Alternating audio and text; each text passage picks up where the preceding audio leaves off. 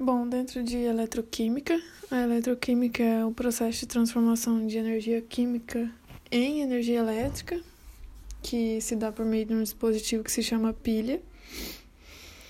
É, a pilha de Daniel, é, ele foi um químico e físico que fez uma pilha mesmo, ele empilhou alguns discos de zinco e cobre e inventou a pilha. É, o ânodo da pilha dele. Então a pilha dele é composta por uma solução de Z de SO4 2 menos e outra de SO4 2 menos também. Então dois potes com essas soluções. Dentro do primeiro tem o zinco, uma placa de zinco, e do segundo tem uma placa de cobre. E juntando esses dois vidros tem a ponte salina, que é um tubo em U invertido, que é feito de N4Cl.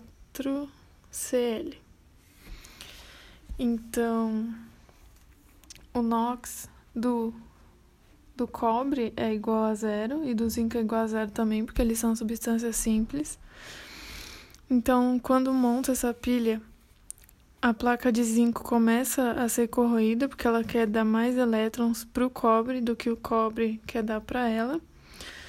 Então, se o zinco é o ânodo e o cobre é o cátodo, então quando vai ocorrendo essas reações, a placa de zinco ela é corroída e na de cobre vai formando uma é,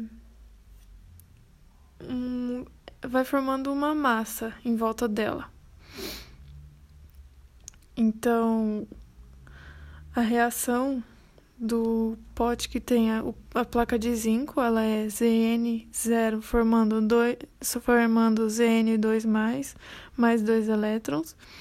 E na de cobre é Cu2+, mais, mais dois elétrons, formando Cu0. Então, o zero quer dizer que é sólido. Então, no de zinco, o zinco sólido vai formar o zinco é, aquoso, ele vai se juntar na solução de SO4 2 menos. E na, no eletrodo de cobre, os, o cobre que está na solução de SO4 2 menos, ele vai se juntar no eletrodo de cobre. E aí vai formar o cobre sólido. Então, o que estava aquoso vai ficar sólido. Então, a reação global dessa pilha é dada por Zn0 mais Cu2+, formando Zn2+, mais Cu0.